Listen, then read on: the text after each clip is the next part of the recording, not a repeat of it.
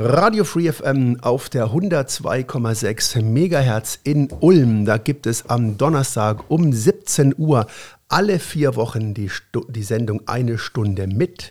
Für euch am Mikrofon wie jedes Mal bei dieser Sendung Frank Rieddorf. Und wie jedes Mal habe ich auch einen Gast bei mir. Fast immer ist der Gast von der Uni Ulm. Und heute begrüße ich sehr herzlich den ärztlichen Direktor der Klinik für psychosomatische Medizin und Psychotherapie, den Herrn Professor Dr. Harald Gündel. Herzlich willkommen, Herr Gündel. Schön, dass Sie Zeit haben. Hallo Herr Riedorf, schön, dass Sie mich eingeladen haben. Sie waren noch nicht bei uns. Wenn Sie vielleicht mal ganz kurz anfangen mit Ihrem Werdegang, was Sie studiert, gemacht haben, ähm, promoviert haben, bis Sie dann in, in Ulm angekommen sind als Professor. Ja, gerne. Also mein Name ist Harald Gündel.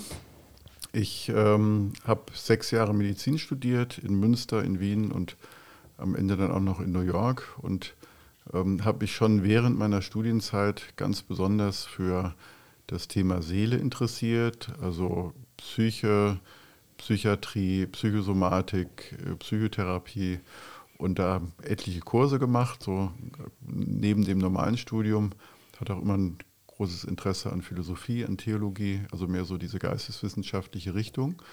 Und äh, das war so die eine Schiene. Und die zweite Schiene im Studium war, dass ich gern verstehen wollte, wie äh, Dinge funktionieren, die wir in der Medizin so lernen. Also zum Beispiel in der Neurologie, da gibt es so ein Buch Neurologisch-topische Diagnostik, wo man dann nachvollziehen kann, wie kommt es, dass ein Mensch äh, seinen Finger nicht mehr bewegen kann. Wo auf dem langen Wege der Schaltkreise funktioniert jetzt was nicht? Und das sind eigentlich zwei Interessen, die mich äh, bis heute begleiten. Also einmal das Thema, Thema Seele, das Psychosoziale, wie beeinflussen die sogenannten weichen Faktoren im Leben, die doch so wahnsinnig wichtig sind, Beziehungen, ökonomische Verhältnisse, Ausbildung, äh, die Menschen, mit denen wir uns umgeben, die Arbeit, die wir haben, wie beeinflusst das unsere Gesundheit? Das ist so das eine. Äh, inklusive, wie können wir helfen und unterstützen, dass Menschen da einen bestmöglichen Weg finden. Das zweite ist eben auch ein bisschen das Verstehen. Also wie kommt es denn, dass ähm, die Umgebung, in, die wir, in der wir groß werden oder die Beziehung, in der wir, wir groß werden oder die auch gestört ist, wo vielleicht mal jemand geht oder stirbt, wie kommt es, dass das einen Einfluss auf unseren Organismus, auf unseren Körper, auch auf unsere Seele hat? Kann ich das erklären? Also das sind so zwei Dinge, die mich eigentlich immer beschäftigt haben. Und nach dem Studium habe ich erst mal dreieinhalb Jahre in der psychiatrischen Uniklinik in Münster gearbeitet. Da schon sehr früh in Bereichen, die im Nachhinein betrachtet auch sehr psychosomatisch waren, also Versorgung von HIV-Patienten auf der damaligen Intensivstation und äh, Behandlung von Patienten mit chronischen Schmerzen, mit onkologischen Erkrankungen und um eben die Hardware, den Körper noch etwas besser verstehen zu können. Neben dem Seelischen habe ich dann noch drei Jahre in der Neurologie gearbeitet, äh, städtisches Klinikum Dortmund, also viel zu tun, viele Patienten und äh, das volle Spektrum der Neurologie und habe da eben schon ein Stück weit verstanden, wie unser Körper auch funktioniert, also noch besser verstanden, auch klinisch. Und dann hatte ich so einmal das in Anführungsstrichen psychische Rüstzeug zu einem Teil und zu einem anderen Teil das Somatische und habe gedacht, jetzt ist der richtige Zeitpunkt, um in ein neues, jetzt seit 30 Jahren neues Fachgebiet, die psychosomatische Medizin zu gehen, wo Menschen, die daran arbeiten, tatsächlich versuchen, das zusammenzusetzen. Also Einflüsse von Körper und Seele und wie eben auch Psychotherapie da wirksam sein kann. Und da war ich zehn Jahre in München dann an der Technischen Uni, Klinikum rechts der ISA, habe da Glück gehabt, sehr günstige Verhältnisse vorgefunden, sodass neben meinem klinischen Interesse, also Menschen zu behandeln, das ich immer hatte, dann auch mein wissenschaftliches Interesse nochmal richtig geweckt worden ist. Ebenso auch unter der Frage, also wie entsteht, also wie kommt es, dass Menschen, die äh, Beziehungen, Beziehung, Beziehungsverluste erleiden, was mir in der Klinik oft auffiel, ja, dass also Menschen krank werden, wenn eine Beziehung auseinandergeht oder ähm, wenn ein heftiger Streit ist und da gibt es ständig Knies oder wenn ein lieber Mensch stirbt, oft treten dann körperliche Symptome auf. Das wollte ich verstehen und habe dann so eine Mischung aus Neurologie und, und Psychosomatik gemacht, habe Bildgebung, also funktionelle Bildgebung ein Stück gelernt, war da auch in den USA und ähm, damit habe ich zehn Jahre in München zugebracht. Also einmal Psychotherapie und Psychoanalyse mehr zu lernen und zum anderen die Mechanismen besser zu verstehen und bin dann dreieinhalb Jahre als äh, Ärztedirektor nach Hannover gegangen, an die Medizinische Hochschule und von dort dann 2010 nach Ulm und bin seitdem hier ja eigentlich sehr, sehr zufrieden und glücklich an dieser Stelle. Sehr schön. Dann stelle ich Ihnen doch mal die ganz, ganz einfache, entscheidende Frage am Anfang. Haben Sie, haben Ihre Kollegin, hat die psychosomatische Forschung, haben Sie es jetzt schon in der Gänze verstanden, dieses Zusammenspiel und diese Auswirkungen? Oder würden Sie sagen, da haben wir erste Erfolge erzielt, aber es ist doch noch, gibt doch einige dunkle Stellen? Also wann, wann kann ein Mensch sagen, dass er alles verstanden hat? Das ist wahrscheinlich nie der Fall, aber wir können sagen, wir haben wie viele Generationen vor uns ein, ein paar wichtige Schritte gemacht in der Zeit, in der ich jetzt in meinem Berufsfeld tätig bin. Ich glaube, wir leben schon in einer besonderen Zeit. Also ich bin jetzt gut 30 Jahre in dem Beruf. In, diesem, in diesen 30 Jahren hat sich nicht nur die Psychotherapie weiterentwickelt, sondern wir haben durch die neurobiologische Forschung auch verstehen können, wie sich unsere Umgebung, ähm, zwischenmenschliche Beziehungen, das Gefühl, ich habe etwas in der Kontrolle, unter meiner Kontrolle oder ich reagiere nur und ich habe Kontrollverlust, wie sich das auf unsere Biologie auswirkt. Ähm, ein Stichwort, das mich zur Habilitation gebracht hat oder zu dem Entschluss, jetzt ähm, wirklich dann auch noch intensiver Forschung zu machen, war ein, ähm, ein Ausspruch eines jetzt schon sehr, sehr alten äh, amerikanischen Psychosomatikers und Psychiaters, Marion Hofer, der diesen Term geprägt hat, Relationships as Regulators, zwischenmenschliche Beziehungen als Regu Regulatoren physischer, körperlicher Gesundheit. Und das, das hat so meine Zeit in München geprägt, dieses, also das besser zu verstehen, erforschen zu wollen, wie funktioniert das, Relationships as Regulators, also die Grundlagen zu verstehen und dann aber auch, also wenn wir verstehen, und das haben wir jetzt in den 30 Jahren, wie essentiell wichtig unser Umfeld, die Umgebung, mit, in der wir leben, für unsere Gesundheit ist und dass das ein, also Spuren bis in die letzte Zelle hinterlässt. Ja, wenn das so wichtig ist, die Umgebung, in der wir leben, ähm, dann ist es ja total wichtig, dass Menschen, die davon nichts wissen, auch zu erzählen und mit ihnen gemeinsam zu schauen. Also gerade denjenigen, die jetzt nicht zufrieden sind oder die merken, ich habe da einen Druck oder eine Belastung, was kann ich tun, um mein Umfeld mehr in eine Richtung zu gestalten, dass es meinen persönlichen Wünschen entspricht. Und das ist der Kern von Psychotherapie. Das ist ja auch ein Teil Ihrer Arbeit an der Klinik, da kommen wir jetzt dann gleich drauf. Aber wenn Sie vielleicht mal so ein Paradebeispiel geben, in verkürzter Form, was im Körper passiert, dass, man, dass man Symptome entwickelt. Also man hat jetzt einen Verlust oder eine stressige Situation und dann nimmt der Patient das ja irgendwie auf. Und was passiert dann alles im Körper, bis er dann hinten raus Bauchschmerzen, Kopfweh oder weiß ich nicht, mhm. welche Symptome hat. Kann, können Sie mal so ein, so ein Paradebeispiel bringen? Also ein kurzes klinisches Beispiel und dann der Versuch einer groben Erklärung. Also das klinische Beispiel, was mich ähm, bis heute immer noch, also wo ich immer wieder dran denke, ist zum Beispiel eine Patientin mit einer chronischen Schmerzerkrankung, die an einer gesicherten rheumatischen Erkrankung leidet, einem autoimmunologischen Geschehen, ähm, die mir vorgestellt wird aus der Schmerzambulanz und eben berichtet, dass sie seit einigen Wochen eine ganz schlimme Schmerzattacke hat und dass die rheumatischen Schmerzen nicht zu ertragen wären. Und in der Psychosomatik versuchen wir immer außen und innen zusammenzusehen. Also einmal der Körper reagiert mit Schmerzen, dann ist die Frage des Psychosomatikers, könnte das einen Sinn ergeben? Ist vorher irgendwas passiert, real im Außen oder in den Gedanken, was erklären könnte, dass da ein zusätzlicher Stressor im Leben dieser Frau aufgetreten ist? Und tatsächlich hat sie erzählt, ähm, sie hätte plötzlich ganz heftige Ängste entwickelt, dass ihr Mann sie verlässt. Und diese Ängste waren ausgelöst durch Entwicklungen bei seinen Brüdern, wo einer nach dem anderen dann tatsächlich aus der jeweiligen Ehe rausgegangen ist. Und dann hatte sie das Gefühl, jetzt ihr Mann ist nicht mehr ganz so bezogen wie vorher, der könnte mich verlassen und hat sich mehr und mehr in diese Angst so reingesteigert und dann sind die Schmerzen aufgetreten. Das heißt, da sind jetzt verschiedene Botschaften drin. Das eine ist, es muss nicht mal eine reale Trennung sein, die ein Stressor ist, sondern allein die Angst, die Vorstellung, die Fantasie, dass etwas passiert, wirkt auf unseren Organismus als Stressor. Und was ich dann eben sagen kann, jetzt sehr grob gesagt, unsere Gefühle, unsere Gedanken, das, was wir als Belastung empfinden, kann bei Menschen, die sicherlich eine gewisse Veranlagung dafür auch haben, nicht jeder wird in dieser Situation krank, aber Menschen, die da so ein bisschen vulnerabel sind, die, bei denen ist es so, dass dieser Stressor dann in das Immunsystem geht und Veränderungen, letztlich entzündliche Veränderungen im Organismus und im Immunsystem auslöst, die dazu führen, dass zum Beispiel, also dass Erkrankungen, die auf Entzündungsvorgängen basieren, wie zum Beispiel eine Autoimmunerkrankung, eine rheumatische Erkrankung, stärker werden. Ja, also ganz basal gesagt ist zwischenmenschlicher Stress, Belastung, Druck führt zu einer Erhöhung unter anderem, wie gesagt sehr, sehr grob, von vielen Entzündungsparametern im Körper.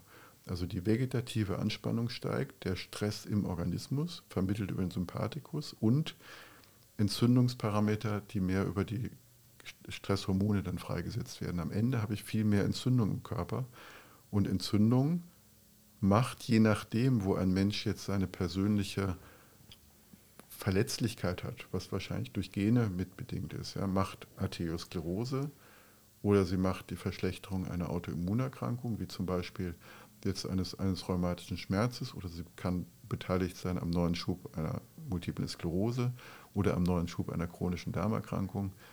Ähm, sie kann hohen Blut, zu einem hohen Blutdruck führen. Also sprich, vieles läuft darüber, dass ein äußerer Stress, der zu, einem, zu einer inneren Belastung wird, weil wir unser Körper sind und alles, was wir denken und fühlen, immer Auswirkungen im ganzen Körper hat, das Nervensystem und das ganze Entzündungsimmunsystem in Richtung chronische Entzündung, chronischer Stress verändert und das so ist wie ein wenn man sich einen Kessel vorstellt und dieser Kessel ist unter einem gewissen Druck, und da sind so ein paar eingebaute Ventile drin, die, wenn der Druck stark genug wirkt, wird, dann geht so ein Ventil auf, um den Druck zu entlasten. Und so ein Ventil kann dann eine Erkrankung oder ein Erkrankungssymptom sein.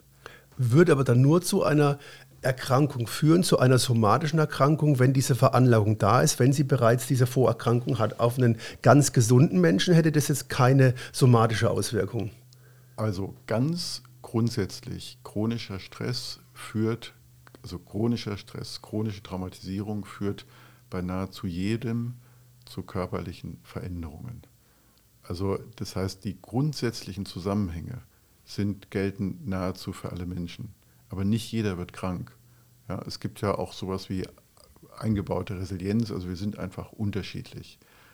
Im Schnitt, wenn man jetzt zum Beispiel epidemiologische Forschung macht, also man untersucht viele, viele, viele Menschen, dann sieht man, dass das, worüber ich jetzt gesprochen habe, also zum Beispiel das längere Gefühl eines Kontrollverlustes, des Ausgeliefertsein, der Hilflosigkeit, des nur Reagierens, nicht selber Agierens, jede Form von chronischem Stress im Verlauf zu einer hochsignifikant erhöhten Rate an seelischen und körperlichen Erkrankungen führt auch an seelischen Erkrankungen, aber auch an körperlichen mhm. Erkrankungen, wie Herzinfarkt zum Beispiel. Ab wann aber nicht jeder, also der, der entscheidende mhm. Punkt ist, ich denke, da wollen Sie auch drauf hinaus, das ist jetzt nicht, das ist jetzt nicht so eine 1 zu 1 Kettenreaktion. Also immer, wenn ich so einen Stress habe, dann kriege ich so eine Erkrankung. Also es gibt Menschen, die können sehr viel wegstecken und andere werden leichter krank.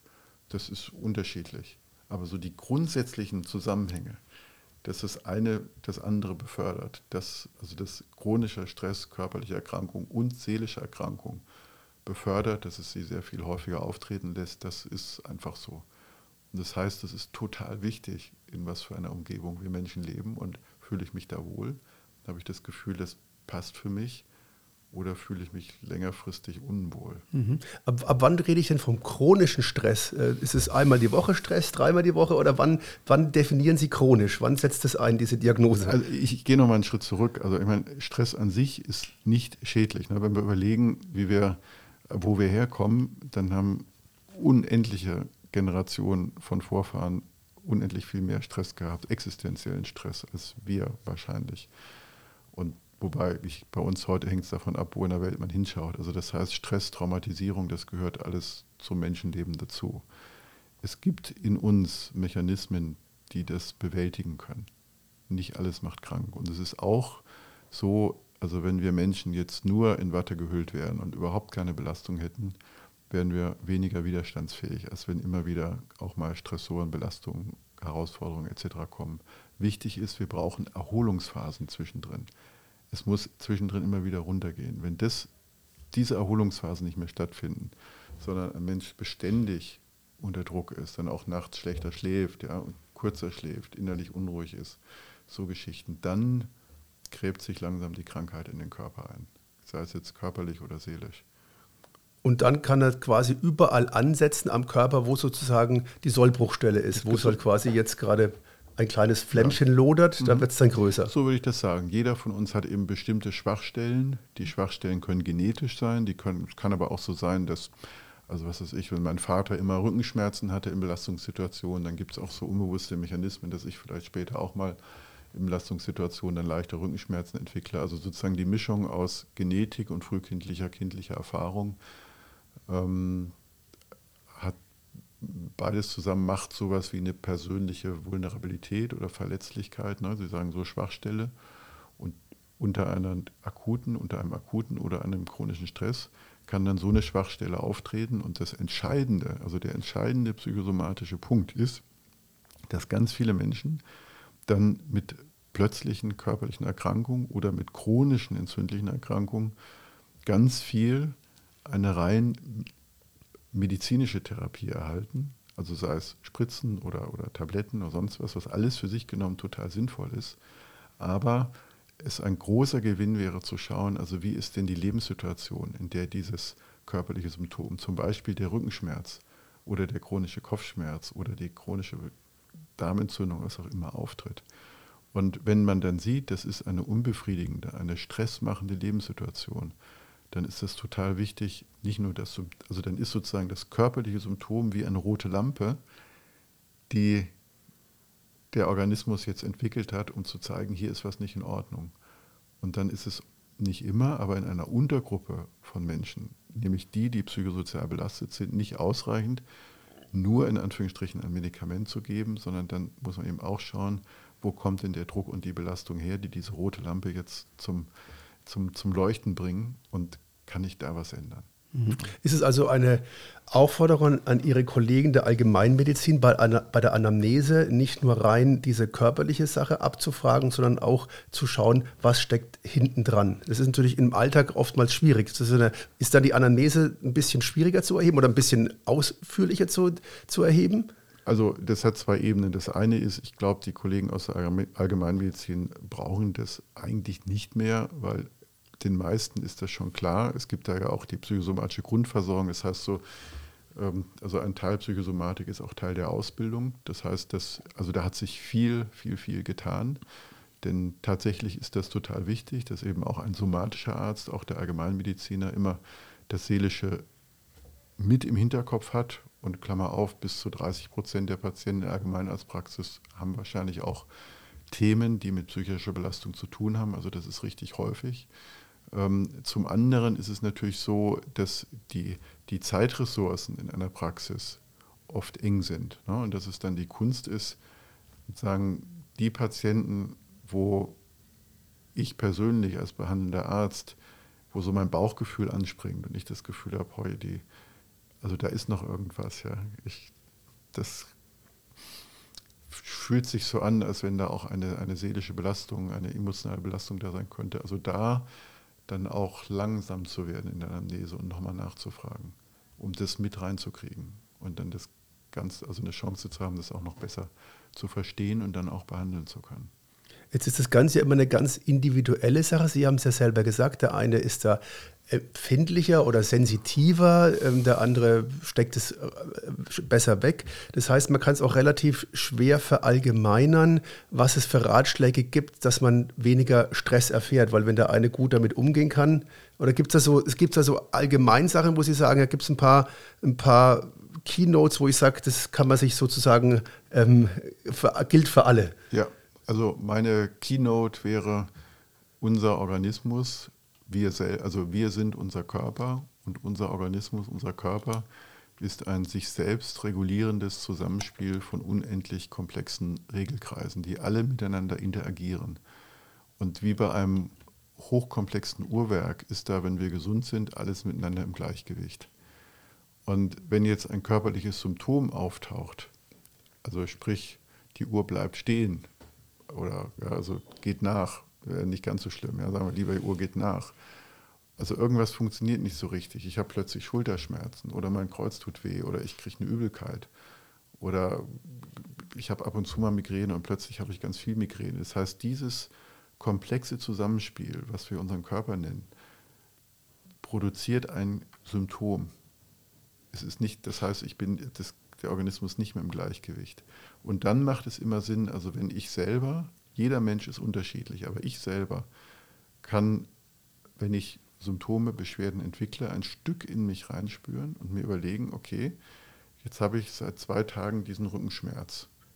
Das kann Zufall sein, kann absolut sein, ja. Aber ich kann mich auch fragen, könnte es sein, dass es einen Sinn macht, wenn ich jetzt seit zwei Wochen schlecht schlafe? Ich wache immer so früh morgens auf und vielleicht jetzt auch schon seit anderthalb Monaten. Ist es Zufall oder könnte das sein, dass diese Durchschlafstörung ein Symptom, ja, also diese Durchschlafstörung, die signalisiert, der Organismus läuft nicht mehr ganz rund, dass es ein Symptom ist, wo der Organismus sagt, irgendwas stimmt nicht. Und wenn ich mir vorstelle, unser Organismus ist ein halboffenes System, das heißt, es Informationen von außen, zum Beispiel Beziehungsschwierigkeiten, zum Beispiel Stress in der Arbeit, Angst um meinen Arbeitsplatz, was auch immer geht ins Innen, in die Gedanken, in die Gefühle, beschäftigt mich da. Wenn ich feststelle, oh, das war in den letzten Wochen der Fall, da ist ja was passiert, wo ich drüber nachdenke, wo ich merke, ich bin eigentlich unruhig, dann wundere ich mich nicht mehr so, dass ich nicht mehr durchschlafe oder vielleicht, dass ich Rückenschmerzen habe. Und wenn ich dann diese Verbindung habe, aha, da ist ein körperliches Symptom aufgetreten, aber davor war ja auch was, was mich beunruhigt hat oder wo sich was geändert hat in meinem Leben, dann habe ich gleichzeitig auch eine Idee, es geht nicht nur darum, jetzt ein Medikament gegen den Rückenschmerz zu nehmen, ist wichtig, mache ich auch, wenn ich den habe, selbst wenn ich mal Stress hatte und ich weiß, das kommt daher. Aber es geht dann insbesondere auch darum zu schauen, was glaube ich denn, was der Sinn dahinter ist. Also ganz, ganz, ganz salopp gesagt, was könnte mein Organismus signalisieren? Der könnte mir signalisieren, da ist irgendwas schwierig in deinem Leben oder du musst irgendwas ändern. Und wenn ich das dann ändere, müsste das Symptom auch wieder zurückgehen, weil sich dieser sich selbst regulierende Organismus, wenn er gute Bedingungen hat, auch wieder in, in puncto Selbstregulation einstellt, das Symptom dann wieder weggeht. Mhm. Jetzt ist ja nicht immer die Psyche mit dabei. Mhm. Gibt es da so Studien, wo man sagt, es gibt auch die rein somatischen Sachen? Also wenn ich eine Virenerkrankung habe, dann ist es, ist es ja ein klarer Fall von Krankheit. Kann man sagen, ist es oder schwierig ist zu sagen, gibt es da Studien, dass man sagt, der Anteil an der Erkrankung, die psychosomatisch sind, liegt bei so viel Prozent oder ist, kann man die Frage gar nicht so zulassen? Also Sie, Sie haben da ein gutes Beispiel gebracht und gleichzeitig kann man die Frage eigentlich so nicht zulassen. Also was richtig ist, ist, natürlich gibt es jede Menge auch schicksalshafte Erkrankungen, wo die aller, nach allem, was wir wissen, nichts mit Psyche zu tun haben.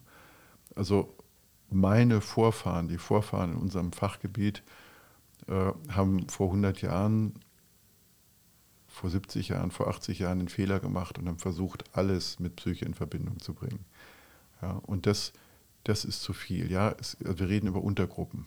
Ne, es gibt Menschen, die sind besonders vulnerabel für so seelische Einflüsse und die werden dann auch krank, andere nicht. Grundsätzlich, die grundsätzlichen Mechanismen betreffen aber alle. Und Beispiel, Sie haben jetzt von Viren gesprochen. Es gibt ähm, verschiedene Forschungsprojekte. Ähm, der Name, also das bekannteste fällt mir jetzt nicht ein. Das heißt sowas wie das Cold-Projekt. also das könnte ich nochmal nachreichen. Also auf jeden Fall, es gibt Forschungsprojekte, die zeigen, wenn Menschen chronisch gestresst sind, dann entwickeln sie eher und, und also Menschen, man hat gestresste und chronisch gestresste und Menschen, die sich sagen, ich bin eigentlich im Gleichgewicht und die wären dann Viren ausgesetzt.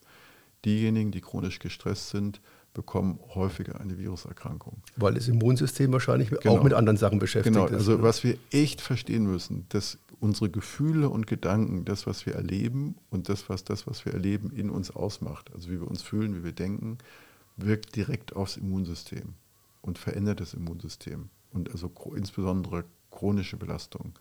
Ne, das wird bei uns in der Sektion molekulare Psychosomatik beim Professor Reber erforscht, der macht das im Mausmodell, also bei ganz kleinen Säugetieren gibt aber nicht nur Befunde jetzt an, an, an kleinen Säugetieren, sondern auch an Menschen, die alle gehen in die gleiche Richtung.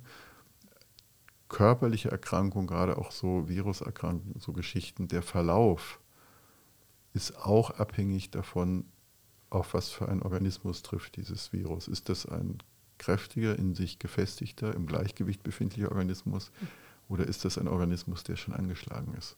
Ja, wo dann vielleicht nochmal ein großer Tropfen Wasser kommt, der das Glas dann so richtig zum Überlaufen bringt. Und wie Sie das in Ihrer Klinik behandeln, wie die Therapie dann ausschaut. Und ich, vielleicht, ich noch ja. eins sage, also wenn Sie so sagen, was ist denn jetzt so rein psychisch? Also man könnte so sagen, also gibt es so Studien, ja, dass man sagt, okay, ungefähr 30 Prozent der Patienten in der Hausarztpraxis haben jetzt mal primär psychoreaktive Beschwerden. Ja, es hängt natürlich immer von der jeweiligen Praxis ab, aber so ungefähr Pi mal Daumen. Und das natürlich die Seele, also das ist zentral wichtig. Ne? Wir sind unser Körper. Was ist Seele? Ja, Denken und Fühlen. Das Denken und Fühlen findet in unserem Kopf statt. Das ist ja nicht unter der Decke. Und unser Kopf ist über Hormone und über Nerven, das Nervensystem bis in die kleine Fußzehe verdrahtet. Das heißt, alles, was wir denken und fühlen, ist immer im Körper. Wenn ich morgens aufwache und ich habe den falschen Gedanken, bin ich in, bis in die kleine Fußzehe wach. Und deswegen ne, ist, also die Seele ist eigentlich immer mit dabei, nur dass sie das Übergewicht hat und dann primär seelisch, also psychische Beschwerden macht. Das ist in einem, in einem kleineren Teil der Fälle der Fall. Wie gesagt, manchmal äußert sich es rein körperlich, manchmal seelisch vielleicht 20, 30 Prozent, aber sie ist immer mit mhm. dabei. Ja, wir können nicht vom Körper sprechen ohne das, was wir Seele nennen, weil wir sind ja nur eins. Schon die Trennung ist eine westliche Dichotomie, die eigentlich nicht stimmt. Jetzt haben Sie immer diesen Begriff Seele verwendet. Jetzt frage ich doch mal Sie als Mediziner, gibt es eine allgemeingültige Definition der Seele? Haben wir die als aus medizinischer Sicht? Hat die schon eine ICD-10, äh, ICD-11 sind wir jetzt schon Nummer? Also mein, mein, mein äh, Freund und Kollege Thomas Becker hat immer gesagt, die Seele ist das komplexeste Organ, was wir ähm, haben, oder sagt er bis heute, und das finde ich, dem gibt es nichts hinzuzufügen. Ja. Ähm, gibt es eine Definition? Ähm, es kann, also Seele ist ein Artefakt der westlichen Weltanschauung. Das haben nicht alle Kulturen. Wir sind unser Körper und ich, was wir beschreiben mit Seele in der Regel ist so, was wir erlebt haben, die Erinnerungen, die Erfahrungen, die Gefühle, die Gedanken, die uns als Menschen ausmachen, versus diese Vorstellung, da ist so ein Räderwerk in uns, wo die das Herz antreibt und die Niere antreibt und die Muskeln äh, sich bewegen lässt und so. Und das ist eben eins. Ja, also insofern äh, eine akademisch griffige Definition von Seele könnte ich nicht geben, weil ich glaube, die Seele im ähm, medizinischen Sinn ist Teil unseres Körpers und es sind verschiedene Funktionen, über die wir sprechen. Also ne, Antrieb, Denken, Fühlen, der Wille, äh, Fantasien, Wünsche für die Zukunft, die Erwartung an die Zukunft und so weiter. Die Seele, wo der Begriff eigentlich herkommt, im spirituellen Sinne, das ist eine ganz andere Frage. Also das ist für mich eine, eine völlig vom medizinischen losgelöste Ebene, nämlich spirituell. Und daran kann man glauben, man muss nicht daran glauben. Und wenn man ein bisschen in die Kosmologie geht und also Bücher liest, zum Beispiel über äh, von, von einem Autor, der heißt meines Erachtens Jim Holt, ähm, der die spannende Frage stellt, wie kommt es denn, also wenn wir auf die Entstehung des Kosmos äh, blicken, können wir dann leichter erklären, dass es so etwas wie einen Gott gibt oder können wir das leichter nicht erklären? Und am Ende steht, es gibt einfach Dinge, vor denen stehen wir und die können wir nicht verstehen und die werden wir nie verstehen. Deswegen fängt da der Bereich des Glaubens an. Und das, also diesen, diese Seele meine ich jetzt nicht, wenn ich mhm. hier von Seele spreche. Das ist sicher nochmal eine, also kann auf jeden Fall eine Ressource sein. Aber genau deshalb frage ich ja den Mediziner ja. sozusagen, ob es da eine medizinische Definition gibt, weil wie Sie sagen, die Abgrenzung zum Spirituellen, die ist natürlich sehr individuell. Da mhm. kann man 20 Leute fragen, hat jeder natürlich eine andere Auslegung. Aber mhm. wenn Sie jetzt mit den Kollegen in den USA oder überall sich unterhalten, gibt es da eine, De einen Definitionsstandard, den Sie haben? Ja, also nicht, dass ich jetzt einen, einen ganz umschriebenen Standard vor Augen hätte, aber ich, ich würde jetzt sagen, also das Seelische, das ist das Denken, das Fühlen. Mhm das, äh, die Erfahrungen, die Biografie, also das, was uns als individuelle Person äh, in, mit unserer Lebensgeschichte ausmacht, mit unserem Denken, Fühlen, Streben etc., also wirklich das persönliche, individuelle, mit den entsprechenden Funktionen in Abgrenzung zu dem, dass wir eben auch andere Organe haben, die, von denen wir hoffen, dass sie möglichst lange gut funktionieren. Da kommen wir jetzt dann mal zur Therapie. Was machen Sie denn an Therapieformen? Was sind denn so die bekanntesten, die, die man einsetzt oder so Standards, die Sie jetzt sich mittlerweile etabliert haben? Also äh, die Psychotherapie ist so alt wie die Medizin selbst. Und also im Begriff, also meines Erachtens stecken im Berufsbild des Arztes mindestens zwei verschiedene Facetten. Das ist einmal der, der Heiler, der Schamane, ähm, der mit Kräften der, des Psychischen letztlich ähm, arbeitet. Und es gibt den evidenzbasierten Mediziner, den Wissenschaftler, den Chirurg, also Menschen, die wirklich jenseits der, der reinen, ähm, der seelischen, der mentalen Beeinflussung ganz direkt was am Körper verändern und neuerdings, also geschichtlich gesehen, jetzt eben auch in Form von tollen Medikamenten oder, oder anderen Prozeduren, wichtigen Operationen. Und ähm, also diese, diese beiden Wurzeln sind meines Erachtens im Arzt enthalten. Es ist einmal der echte Mediziner, wo, wo, wir sagen müssen, wir haben irre Fortschritte gemacht im Laufe der letzten 100 Jahre, was die Erkrankung von, also was die Behandlung von körperlichen Erkrankungen, auch seelischen Erkrankungen angeht, die mit rein dem Heiler im Mediziner nie zu erreichen gewesen wären. Aber es gibt eben auch diese Ebene, dass Medikamente deutlich besser wirken, wenn sie mit einer entsprechenden ähm, Erwartungshaltung vom Arzt übergeben werden. Wenn die Beziehung, die ärztliche Beziehung einfach gut ist, dann wirkt das Medikament oft auch besser. Und also so, dass man beide Aspekte zusammen sehen muss. Also das, so finde ich, setzt sich jetzt die Medizin zusammen. Mhm. Wie behandeln Sie dann oben beispielsweise? Also, ja, also wir, ähm, also herkömmlich, also oder es gibt eine ganze Reihe, so habe ich ja angefangen, also sprich Therapie, Psychotherapie im weitesten Sinne gibt es schon unendlich lange. Jetzt vielleicht so seit 100, 150 Jahren etablieren sich nach und nach auch verschiedene äh, psychotherapeutische Behandlungsverfahren gibt es auch eine Bandbreite, also die drei Verfahren, die, bei denen mittlerweile so viele wissenschaftliche Studien vorliegen, dass sie auch von den Krankenkassen bezahlt werden, sind psychodynamische Verfahren inklusive Psychoanalyse, sind verhaltenstherapeutische Verfahren und neuerdings eben auch systemische Verfahren. Und daneben gibt es auch noch weitere psychotherapeutische Techniken, die aber die einfach noch nicht so evaluiert sind. Ne? Also man muss sich vorstellen, es gibt Gesprächs-, Psychotherapietechniken, da möchte man die Wirksamkeit nachweisen wie bei einem Medikament gegen Bluthochdruck. Und das macht man in sehr wissenschaftlichen Studien. Und wenn genug Studien zu einem Verfahren, zum Beispiel dem psychodynamischen oder den verhaltenstherapeutischen Studi äh, Verfahren vorliegen, also Verhaltenstherapie bei Angsterkrankungen, psychodynamische Verfahren bei Depressionen oder sowas, ne, wenn das wie ein Medikament mit strengen wissenschaftlichen Kriterien evaluiert worden ist und es liegen genug Studien davon vor, dass man sagen kann, ja, das ist wirksam.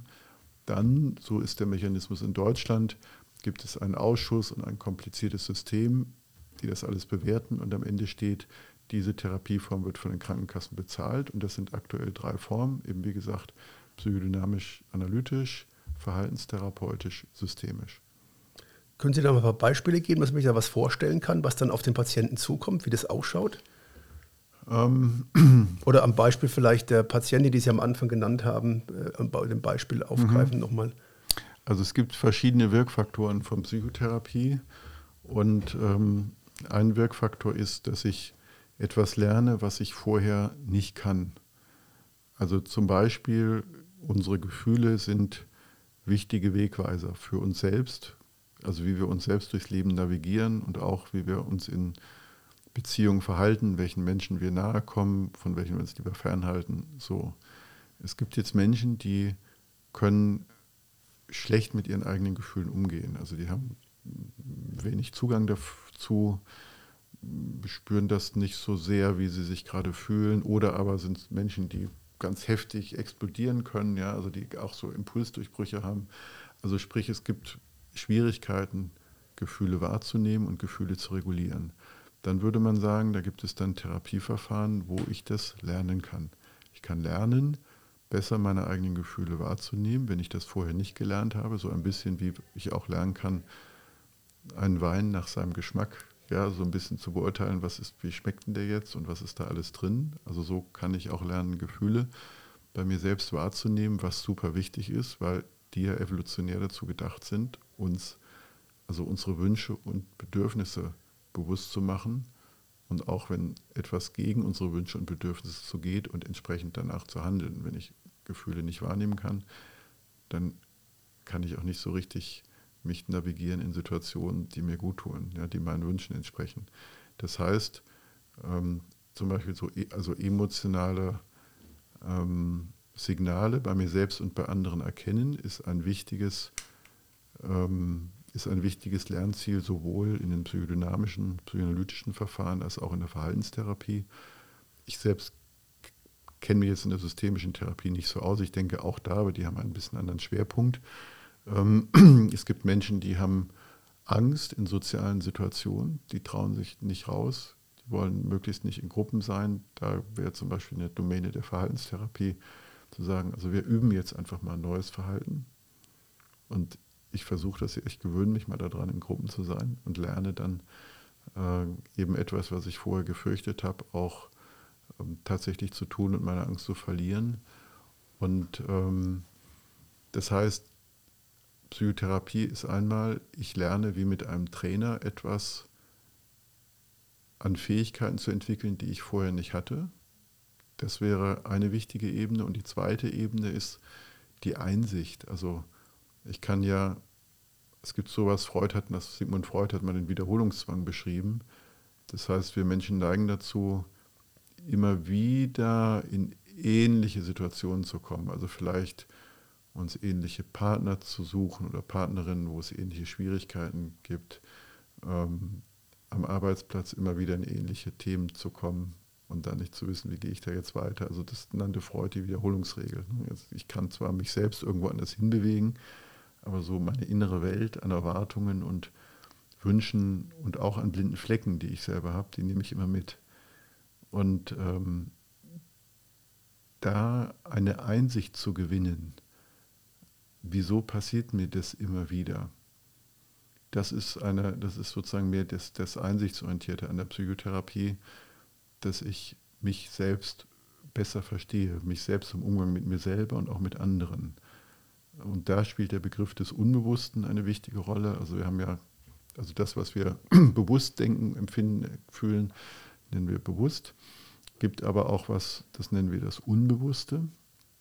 Ähm, was ist das Unbewusste? Also jetzt mal sehr salopp erklärt. Ähm, ich bin jetzt hier auf dem Weg ins Studio Treppenstufen hochgegangen. Bin die erste Stufe gegangen, äh, habe gemerkt, okay, die ist so hoch und dann habe ich überhaupt nicht mehr auf die Treppe geguckt, sondern ich bin einfach hochgegangen. Ich habe meine Füße genauso bewegt, wie ich sie bei der ersten Stufe bewegt habe, weil mir meine Erfahrung sagt, wenn ich auf eine Treppe gehe und die erste Stufe ist so hoch, dann sind die anderen auch so hoch. Jetzt gibt es Menschen, die haben in ihrem Leben negative Erfahrungen in Beziehungen gemacht. Zum Beispiel, wenn ich vertraue, werde ich enttäuscht. Und wenn ich in eine neue Beziehung komme, das heißt im Gehirn gespeichert ist, vertraue nicht zu sehr, bleib möglichst unabhängig, denn du wirst doch wieder enttäuscht. Wenn ich jetzt älter werde und das sind Gedanken, die ich nicht mag, dann kann ich, dann gehen die so ein bisschen, die rutschen sozusagen ins Unterbewusste. Ich bin mir dessen gar nicht mehr bewusst. Und wenn die Erfahrungen, die da mit zusammenhängen, vielleicht 10, 15, 20 Jahre zurückliegen, irgendwann vergesse ich, also ist mir das nicht mehr bewusst, aber es bleibt die Erfahrung, also wenn ich in Kontakt mit anderen Menschen komme, sei vorsichtig. Ich weiß aber nicht mehr, wo es hinkommt, wo, es hergehört, also wo es herkommt. Der andere, der Gegenüber, spürt dann aber, das ist einer, an den komme ich gar nicht so richtig ran. Der ist irgendwie komisch und der wendet sich ab. Weil da, ja, und dann, oder in der Partnerschaft auch. Und der Betreffende fragt sich dann, wieso schon wieder so eine Erfahrung, dass ich jetzt nicht gut mit Menschen klarkomme. Ich kann doch keinem vertrauen, der ist auch wieder gegangen. Ja, oder mit dem komme ich wieder nicht klar. Sieht aber nicht den eigenen blinden Fleck, dass er oder sie selber aufgrund früherer Erfahrung etwas in sich trägt, was ihn sich so verhalten lässt, dass er immer wieder die gleichen Beziehungserfahrungen induziert. Ja, und sowas zu verstehen, mhm. das nennen wir einsichtsorientierte Psychotherapie und das geht in der Einzeltherapie, aber insbesondere auch in der Gruppentherapie. Und wenn ich sowas verstehe, dann kann ich dann wird Unbewusstes bewusst und ich kann was ändern. Klingt aber jetzt für den Patienten nicht ganz unanstrengend. Wo sind denn da so die Hauptprobleme, wenn ich jetzt somatisch an die Sache rangehe, gebe ich eine Tablette, die schluckt der, der Patient, bin ich mhm. sauber draußen als mhm. Mediziner. Dann ja. macht die Patient, äh, macht die Tablette ihr Ding sozusagen. Ja. Dann muss ich nur gucken, dass es die richtige Tablette ist. Ja. ja aber womit haben denn Sie so zu kämpfen, ähm, um überhaupt mit den Patienten arbeiten zu können? Oder gibt es auch Patienten, mit denen Sie gar nicht dann arbeiten können letztendlich? Also äh, ja klar, gibt es auch. Ich meine, es gibt ja in jedem medizinischen Beruf auch Menschen, also Patienten, den, die wir nicht erreichen können äh, oder denen wir nicht helfen können. Aber Sie haben völlig recht. Also Psychotherapie ist, also jetzt sind die Therapien sehr unterschiedlich, ne? das ist natürlich hier nicht alles gleich, aber grundsätzlich ist das auch anstrengend und es ist auch Arbeit, es ist richtige Arbeit. Andersrum ist es natürlich auch so eine Entdeckungsreise in das Selbst und der Wunsch, ja, ich habe dieses eine Leben und ich möchte das Bestmögliche daraus machen. Also viele Patienten sagen, ich möchte, möchte das jetzt verändern, ich möchte da raus. Und es braucht aber unbedingt diese Motivation und diesen eigenen Entschluss, das auch in Angriff zu nehmen, weil es anstrengend ist und Arbeit ist. Also auf jede einzelne Treppenstufe zu gucken und immer zu schauen, wann muss ich denn jetzt mal die Schritthöhe variieren, ist anstrengender, als wenn ich einfach so loslaufe und nicht mehr drauf gucke. Gleichzeitig, wenn ich so einsichtsorientierte Therapie mache, komme ich auch an Erinnerungen, die wehtun können ja, und, und die unangenehm sind. Also und die immer auch im Hier und Jetzt, also sozusagen, die sich im aktuellen Verhalten widerspiegeln, woran wir hauptsächlich arbeiten. Das heißt, das ist anstrengend und ich brauche die Motivation des Einzelnen. Also der Unterschied zum, zur, zur Pille, die ist super wichtig, aber Sie brauchen da nicht so viel machen. Sie müssen sich ordentlich aufführen und dürfen nicht gegen die Wirkung der Pille arbeiten. Also wenn Sie Rückenschmerzen haben, nicht gleich die stärksten Gewichte heben und das, und das Schmerzmedikament nehmen. Aber wenn Sie Psychotherapie machen, sind sie selber die Pille. Ja? Also der Therapeut unterstützt sie nur, Einsicht zu gewinnen und selber etwas zu verändern, wo sie eigentlich ziemlich eingefahren sind. Und das ist anstrengend und das ist aber die Selbstwirksamkeit, ne? dieses, also ich habe das in der Hand. Es ist mein Leben und ich habe es in der Hand. Das ist, und ich nehme jetzt die Kraft und die Zeit, um da auch weiterkommen zu wollen. Das ist der Kern der Psychotherapie. Und wer jetzt das nicht aufbringt, also es gibt natürlich viele Hilfsmittel, Menschen da auch hinzuführen, aber äh, am Ende geht es nicht ohne das Ich will und ich möchte. Hm. Kann man das dann ganz heilen, wenn man jetzt mal von größeren traumatischen Sachen ähm, spricht, oder bleibt da immer so ein bisschen was hängen? Oder kann man das wirklich erreichen, dass er dann sozusagen wie auf Null gestellt ist und dann völlig unbedarft und offen an die Sache rangeht. Jetzt mal ein Beispiel mit der Beziehung. Hm. Ist es möglich oder ist es nur so, dass man in die Richtung geht und was verbessert, aber man kommt nicht so, also man kann ihn nicht umprogrammieren, kann man ihn das sowieso mhm. nicht, aber kann man das wirklich sagen, da ist dann, ist es quasi ganz weg? Ja, ich, äh, gestatten Sie mir, dass ich das ein bisschen umdrehe. Ich würde sagen, so ein Schritt, ein Stück weit was zu verändern, ist ja schon viel. Also wir Menschen sind ja ziemlich veränderungsresistent. Es gibt sowas wie einen unbewussten Widerstand. Das heißt, es fällt uns schwer, etwas zu verändern, was so richtig, ja, wo wir so richtig drin sind. Und oft checken wir es ja auch selber gar nicht, was das so für Muster sind. Das heißt, ähm, etwas zu verändern schrittweise ist schon ganz viel. Und ich glaube jetzt, also mit 30 Jahren im Beruf, würde ich sagen, auch mit 30 Jahren Selbsterfahrung natürlich, was sind meine eigenen Themen, ja, und was hat sich denn bei mir geändert, denke ich, ja, es kann sich schon wirklich viel verändern. Äh, es braucht Zeit und es braucht den Wunsch und den Willen, dass ich da weiterkomme. Und ich kann nichts auf Null stellen. Also unser Gedächtnis ist so aufgebaut, dass alles, was wir mal erleben, das ist abgespeichert. Aber, äh, also das gibt eine, eine, gibt eine ähm, eine, eine neurowissenschaftliche Erklärung für unser Verhalten, die geht sinngemäß so, dass die Erfahrungen, die wir in der Vergangenheit machen, die Vorhersagen für die Zukunft sind. Ne? Also je nachdem, was ich in bestimmten Situationen für Erfahrungen gemacht habe, das ist als Erfahrungswissen in mir drin. Wenn ich in neue ähnliche Situationen komme, wird das ganz automatisch wieder reaktiviert. In der Psychotherapie geht es darum, das zu verändern. Also Beispiel Beziehung, was Sie gerade gebracht haben. Ne? Also ich habe ein Misstrauen, ich lasse mich nicht so richtig ein, aber wenn ich mal verstehe, dass ich das habe und was ich fürchte, und wenn ich sehen kann, da ist auch viel alte Erfahrung drin und das stimmt ja gar nicht, dass alle Menschen gleich sein müssen, kann ich ein bisschen was Neues wagen, schrittweise. Ja, und das heißt, und dann neue Erfahrungen machen. Und diese neuen Erfahrungen legen sich, kommen zu den alten Erfahrungen dazu und legen sich sozusagen drauf. Und wenn ich jetzt immer weiter neue Erfahrungen mache, dann wird diese Schicht an neue Erfahrungen immer dicker.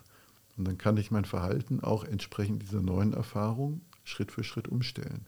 Und dann kann es sein, dass irgendwann mal eine Krise kommt und das alles wieder, ja, das sozusagen durchschlägt und dann ist wieder das Alte da und ja, siehst du, wusstest du doch. Und dann reagiert ein Mensch wieder so, wie es vielleicht ganz früher, also wie es so eben tatsächlich auch schlecht war, aber mit psychotherapeutischer Erfahrung und der besseren Fähigkeit der Selbststeuerung kann ich dann auch verstehen, hoppla, jetzt bin ich wieder in das Alte zurückgerauscht, jetzt aber, eher salopp gesagt, schleunigst wieder rauf und was ist denn jetzt? Und was kann ich jetzt anders machen als früher? Und wenn Sie diese graduellen, also es geht nie auf Null stellen, aber neue Erfahrungen führen zu neuem Verhalten, führen zu neuen und anderen aktuellen Erfahrungen, die wieder neues Verhalten dann möglich machen. Ja? Also es sind wirklich so Endlosschleifen. Mhm.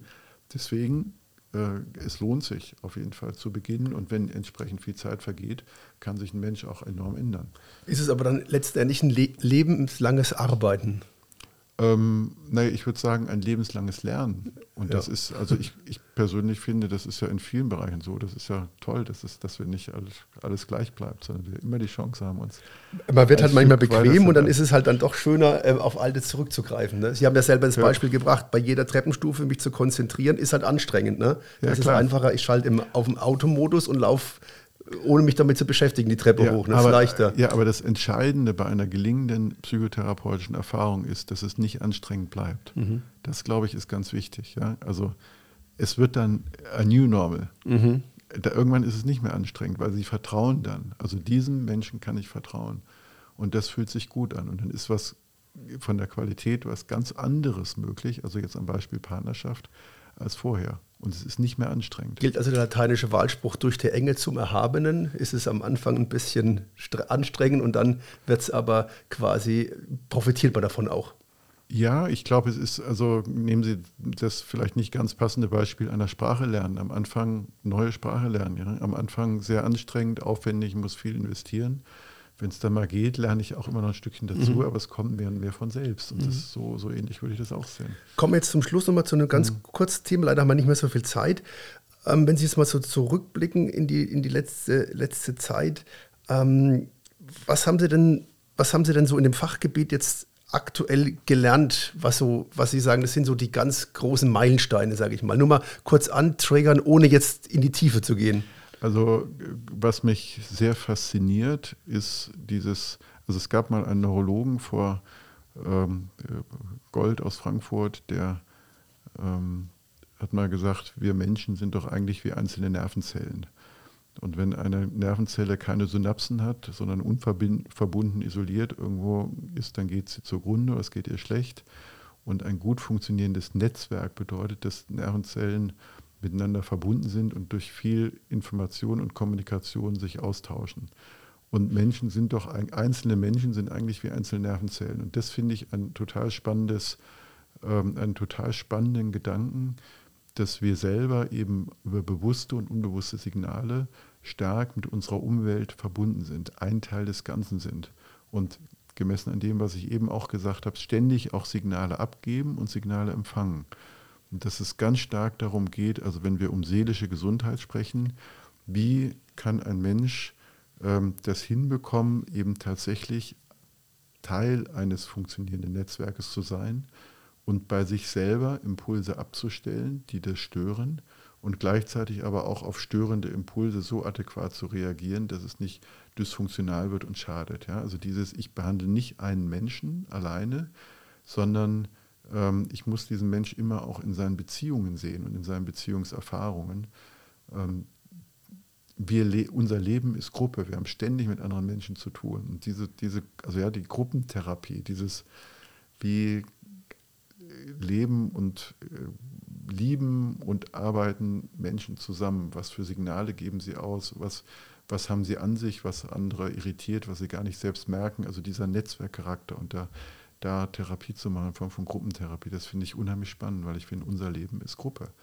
Ja, und in der, in der Klinik haben wir dann Therapiegruppen und dann sagt einer dem anderen, wie er rüberkommt und was ihm auffällt und wie er sich verhält. Und das ist ein spannendes Experimentallabor. Also das ist ein, das ist sowas, was ich total spannend finde. Angewendet jetzt auf unsere klinische Forschung bedeutet das auch, dass wir zum Beispiel sehr viel im, im Kontext Arbeitsplatz arbeiten. Also Arbeitsplatz auch als eine große Gruppe, ähm, wo natürlich jetzt gesellschaftlich auch enormer Druck und Veränderungslast Veränderungschancen natürlich, aber auch viel, viel Veränderungsdruck äh, an, an vielen, vielen Arbeitsplätzen da ist.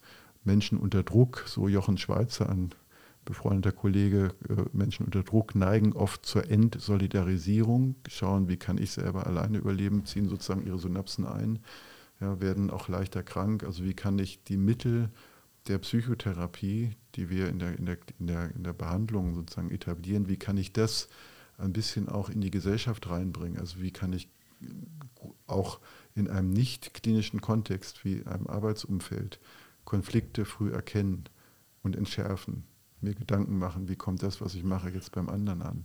Ja, wie reagiere ich denn gut und wie nicht?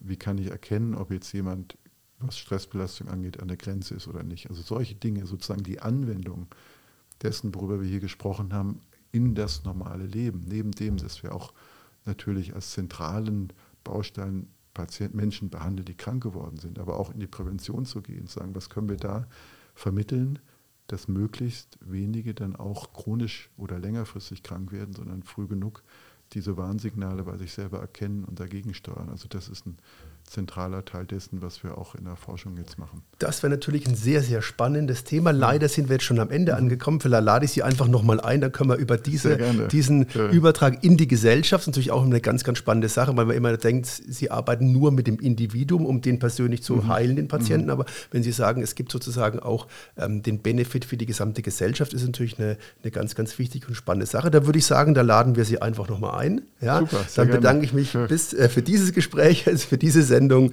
ähm, sehr herzlich bei meinem heutigen Gast, den ärztlichen Direktor der Klinik für psychosomatische Medizin und Psychotherapie, den Herrn Professor Dr. Harald Gündel. Vielen Dank, dass Sie für uns in der letzten Stunde Zeit gehabt haben. Sehr gerne. Vielen Dank für die Einladung. Free FM.